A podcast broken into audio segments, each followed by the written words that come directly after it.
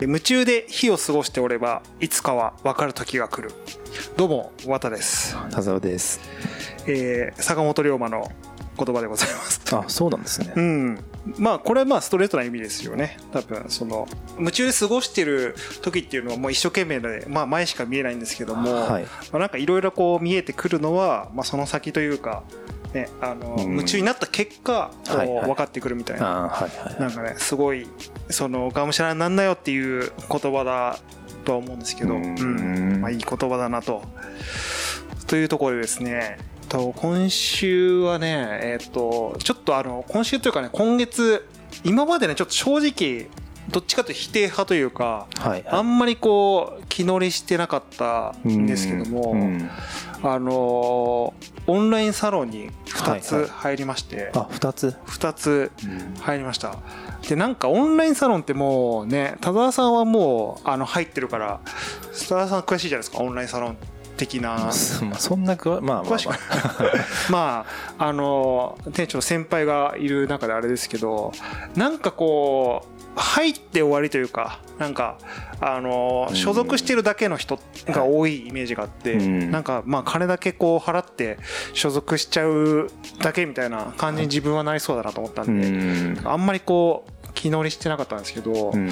なんかでも、まあ、たまたまなんかあの見つけた見つけたというかなんかねあのツイッターで見た投稿でデザイン系のねあのサロンなんですけどもえっと一つ目がですねえー、獅子山崎さんっていうですねアーティストの人がいるんですけども、えー、とパルコとかねラフォーレとかの CM でこう有名になった方で非常にこう海外でもね活躍されてたりっていう感じで、まあ、非常に有名な方がやってるサロンがあってでえっと、まあ、何のサロンかというとズバリなんですけど絵を教えてくれるサロンですと。うんうんで、えっと月2回 Zoom でもうリアルタイムでその絵を教えてくれるみたいな感じで、うん。で、えっと、僕1回目ねちょっと参加したんですけどもすごい良かった。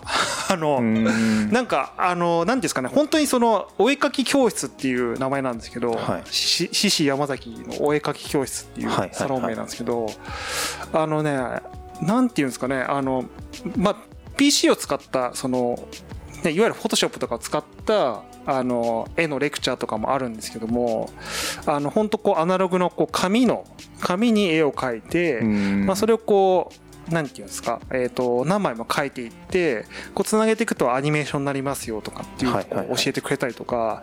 あとはえっ、とねフォトショップのねやつもねなんかすごいこう、まあ、山崎さんもすごいもう芸大卒の人なんでめちゃめちゃまあ絵がうまいんですけどもあのアシスタントの方が結構おられててでその実際のそのなんですかあのクライアントワークですよね。なんか本当仕事で受けたその絵っていうのを、まあ、アシスタントの人の絵とこう自分が描いた絵っていうのをこう比べてでだからどういう違いがあるかみたいなっていうのを、うんあの教えてくれるんですよでアシスタントの人はもうめちゃめちゃ絵うまいんですけどでもね明らかにねなんかその違うんですよねその山崎さんの絵ともう明らかに違うところがあってそれがなんか絵のうまさとかじゃなくてなんかねあのその本当ニュアンスの世界。だからもうね美は細部に宿るっていうあのまさにその体現されてるような感じのレクチャーだったなと思って。だから、ね、そういうところをあの実際の仕事ので描いた絵とかを通じてそのなんか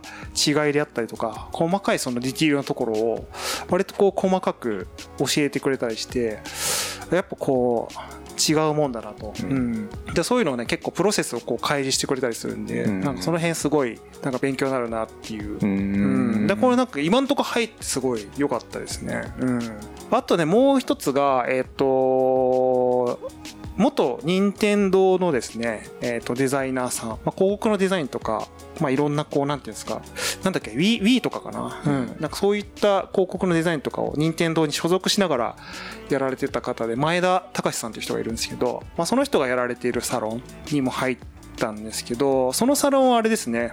あの教えてくれるっていうよりもアウトプットが中心のサロンで基本的にはなんか Facebook のコミュニティなんですけど、まあ、その中でもうなんていうかテーマがあってもうそれに対してもう個人個人がクリエイターさんたちがあの好き勝手ものを作っでうんうん。でそれに対してこうレビューをしてくれたりとかあとはレビューし合ったりみたいな感じのが主でなんかそこも結構あれですね。あの、まあ、いろんなタイプのデザイナーさんがデザイナーさんとかクリエイターさんがいるんですけど、うん。まあ、そういう人たちが作ってるものも見れるしなおかつそういうところにこう自分が作ったものを投げて、まあ、レビューをもらえるみたいなっていうところで言うとまあねただ作んないとやっぱいるだけになっちゃうからうん。作らなきゃダメっていうのがあるんですけど、なんかこれもちょっといろいろ作ってみて投げてみようかなと思ってせっかくなんで。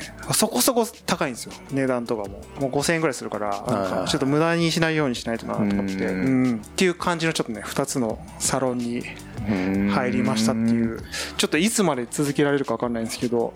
なんかどっちもあれですね。なんかストイックなサロンですね。まあいろんなサロンあるじゃないですかまあいろんなサロンあるそんな中で、あのなんかそういう。そうそうそうそうそう。いやねでもねなんか、まあ、今は物珍しさでこう高揚してますけども、えねあのやっぱモチベーション続かなくなることもあると思うんで、そうですよね。うん。まあ、つなるべく続けたいですけど、うん。なんかオンラインだけで完結するオンラインサロンは僕やっぱ厳しいですよ。あの参加者側としては。はい。意識を保ってないと続かないじゃないですか、はいはい。リアルであったりするコミュニティだとあ。やっぱりそのね人に会ったり約束したりとかそういう関係があったりとかすると続けていられたりとかうん。するけど。確かに。そうなんですよね。て通信教育うん受けてるのとあんま変わんないくないですか？なんか。まあそうなんですよ。だからうん。なんなんでのあの YouTube であの、まあ、極端な話ですけど YouTube でそういうなんですか学習系のその動画とかを見てるのとああんまり変わんないっていうのはあるんですよね。ただまああのうん。その生で例えば Zoom とかでやるとまあうん。インタラクションはあるんでその辺の違いはあるかもしれないですけど完全にオンラインでね受け取るだけだとねあんま変わんないっていうのはねありますよね。確かにね。なんかサロンにそれこそいろんなタイプのサロンあるじゃないですか、うん。そのオーナーが有名人でうん。ファンクラブ的なサロンとか、はい。あとまあそれこそあのセミナー的な通信講座的なサロンがあったりとか。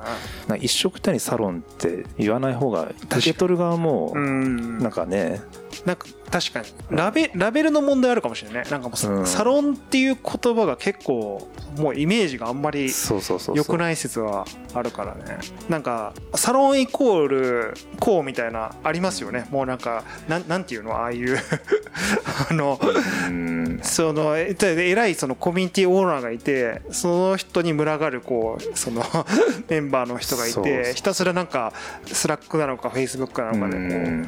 雑談をしてるみたいな。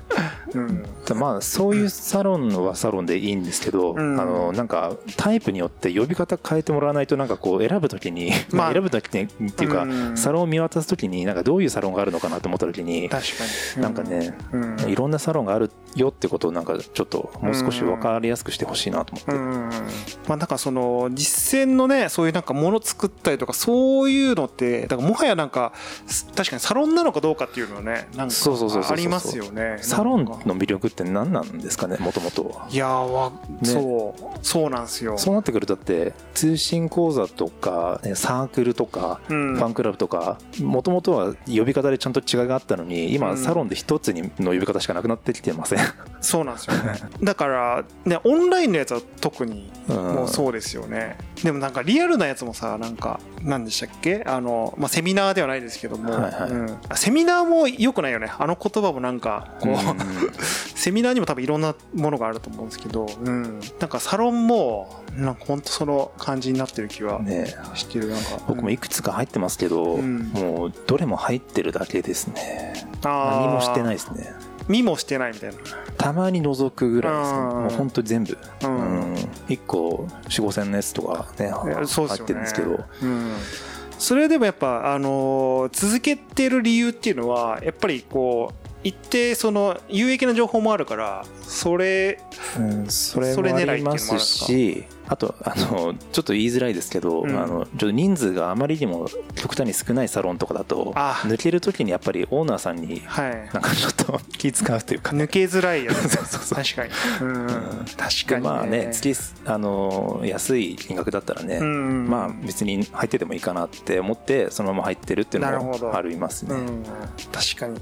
変にこうコミュニティ化してたりとか村社会化してるところだと抜けづらい問題はね あるかもしれない。なんか僕もちょっとそれ気をつけよう確かに。うん。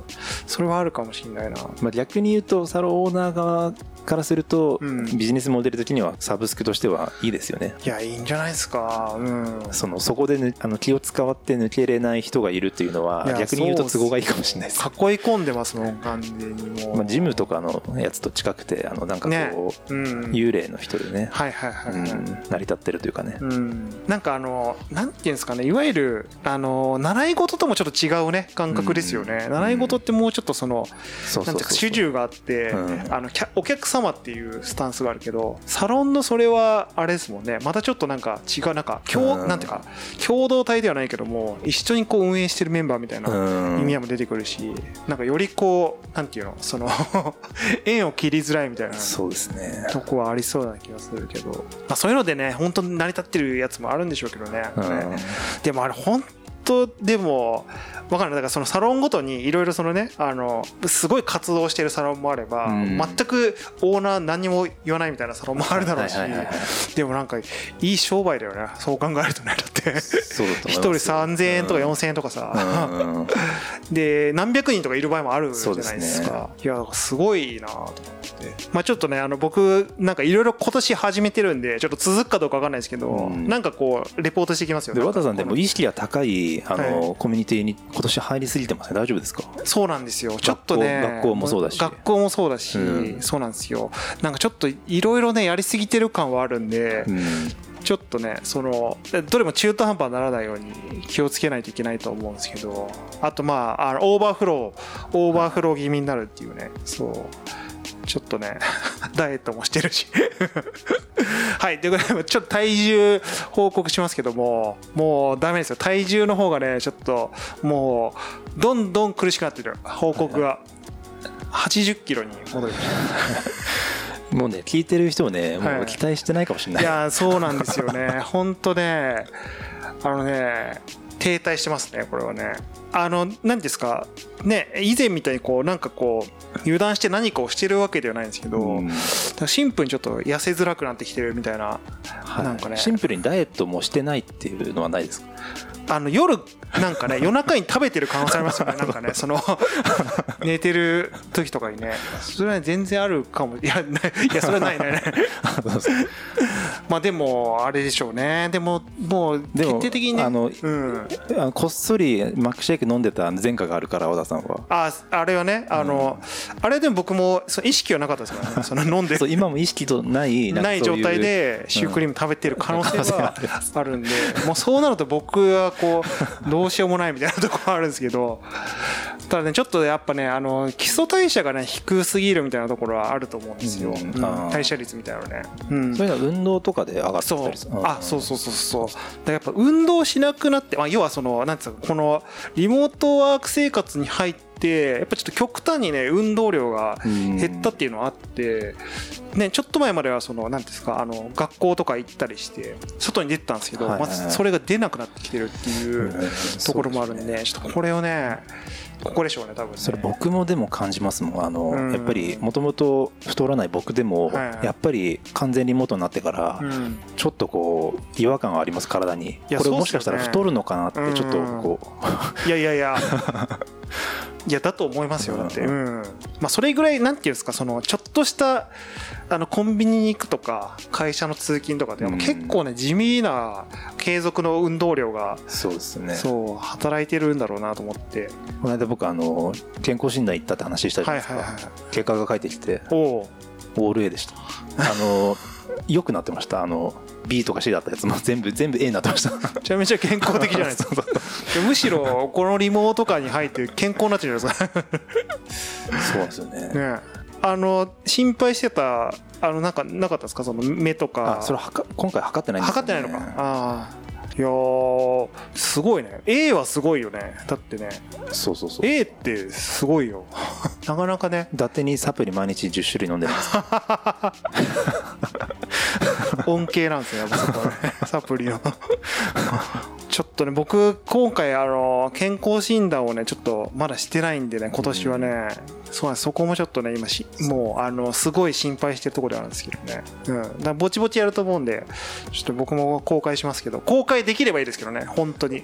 本当にデリケートな結果が返ってきたらその 話せないかもしれない。聞いてらんないやつが。聞いてらんないですよそうもうあのいややっぱりこうね年を重ねてあのどあそこ悪いここ悪いって話で盛り上がるようなおじさんにはなりたくないんですよー絶対に。そうなんですよ、まあ、それはもうあの認めてるからね老いをね。そのその時点でね、うん。そのそういうので盛り上がるっていうそうなんですよ。そう受け入れてるっていうことになるから、うん。ちょっとそんな感じであの健康診断の結果はおいおい話せればいいなと 思っております。じゃあそんな感じで。はい。ご視聴ありがとうございました。ありがとうございました